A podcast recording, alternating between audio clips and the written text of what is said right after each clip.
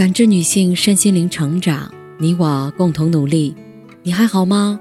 我是七诺，向您问好。今晚跟大家分享的内容是：因为一块电话手表，我儿子被孤立了。前两天在知乎看到一个妈妈的求助，她儿子看对门女孩有块电话手表，非常羡慕。但这个妈妈觉得儿童电话手表不是必需品。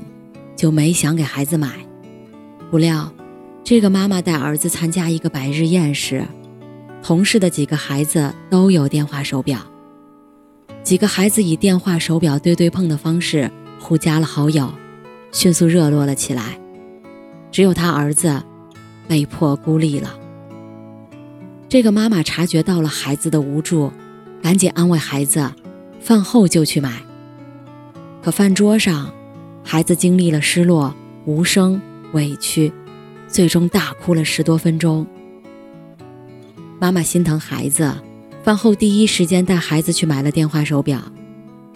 可戏剧性的一幕来了，回家后，孩子只新鲜了三分钟，还没完全学会怎么用，就对电话手表没热情了。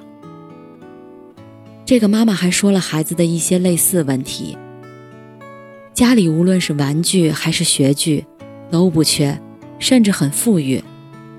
可孩子看到别人有平衡车，会不顾自己已经学会自行车的事实，也非要；看到别人报了逻辑班，孩子不管是否喜欢，也不顾自己还上着另外两个课外班，已经很难挤出时间了，就是要跟风上。这样的问题，也几乎是每个有娃的家庭里。都会遇到的。日常孩子难免会急切的想要一样东西，买还是不买？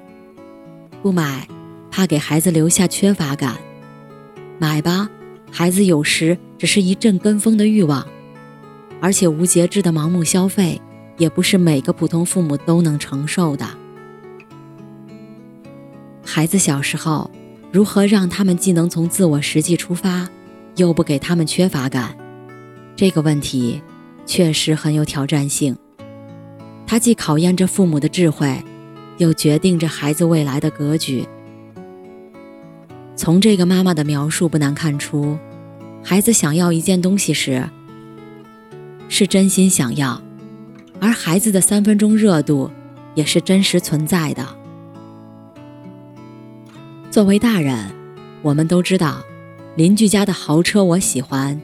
闺蜜的 GUCCI 包包我也喜欢，但不在我的能力承受范围内，我就要适当压抑自己的欲望。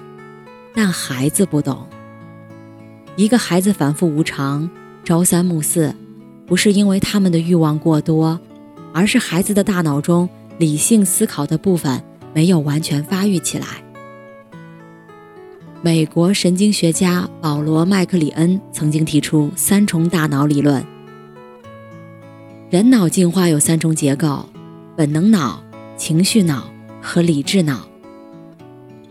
本能脑结构简单，只有一个原始反应模块，它能让人对环境做出迅速的本能反应。比如手被烫了，会迅速缩回来；走路遇到危险，会立刻躲闪。本能脑大概在孩子两岁左右发育成熟。第二层是情绪脑。他的大脑模块紧密连接着人类的情绪，让人避开理性思考，通过悲伤、兴奋、愉悦等情绪来判定一件事儿的好坏。情绪脑大概在十二岁左右发育成熟。第三层大脑就是理智脑，它能让人理智思考，避开及时满足，做出长远选择。理智脑在大约二十二岁时才能发育成熟。看清了大脑的三重结构，我们就能理解孩子为什么总是情绪用事了。冷了要加衣，饿了要立刻吃东西，同伴有什么，我也要有什么。孩子十二岁前很难对一件事情做出理性思考，驱使他们做出选择的，往往就是这种本能的情绪和反应。所以，当孩子情绪上头，撒泼打滚，非要一件东西时，父母无论是立刻满足，还是直接带走，又或是用更大的情绪压制孩子，都只是权宜之计，不会对孩子产生深层次的思考，也没有长远的教育影响。理智的父母都懂得，抚平孩子一时的情绪只是第一步，后续的做法才能从根本上解决孩子的问题。知乎有人讲过一个女孩的故事。女孩家境富裕，在开销上父母不会苛刻，可女孩却又喜欢偷拿别人东西。先是偷拿外面店里的东西，被发现教育后，开始偷拿姐姐的东西，还撒谎说是姐姐送给她的。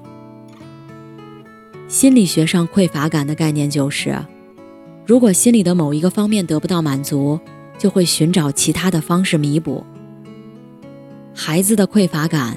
跟物质满足相关，又跟精神是否丰裕相关。一个孩子，即便能被父母的物质上满足，可当他只看到别人的好，忽视自己的拥有时，内心也会滋生无力和匮乏感。为了弥补这种心理的缺失，孩子就会想要用更多的物质去填满。美国心理学家沙法里萨巴瑞在《家庭的觉醒》一书中说。所有孩子真正渴望的东西，都是更深层次的东西，根本不是漂亮的衣服、新潮的电子产品、昂贵的旅行，甚至昂贵的学费。不想让孩子滋生匮乏感，除了物质上满足孩子合理的要求外，更重要的是让孩子有心理上的获得感。萨巴瑞博士指出，比起简单粗暴的满足或限制孩子。父母更应该做的是通过三个步骤引导孩子发掘自己的愿望。一，问问孩子真正希望改变的是什么？我被看见了吗？比如，孩子想要电话手表，这可能是他想要融入社交的一种方式，也可能是他对新奇事物单纯感兴趣，又或者是他用来吸引同伴注意的一种方式。引导孩子尽可能地说出内心真实的想法。二，问问孩子为什么想要通过这种方式去改变？我有价值吗？这一步能让孩子真正面对内心，看到自己是真正需要还是内心有缺乏。依然拿电话手表来说，如果孩子真心觉得一个电话手表对他有帮助。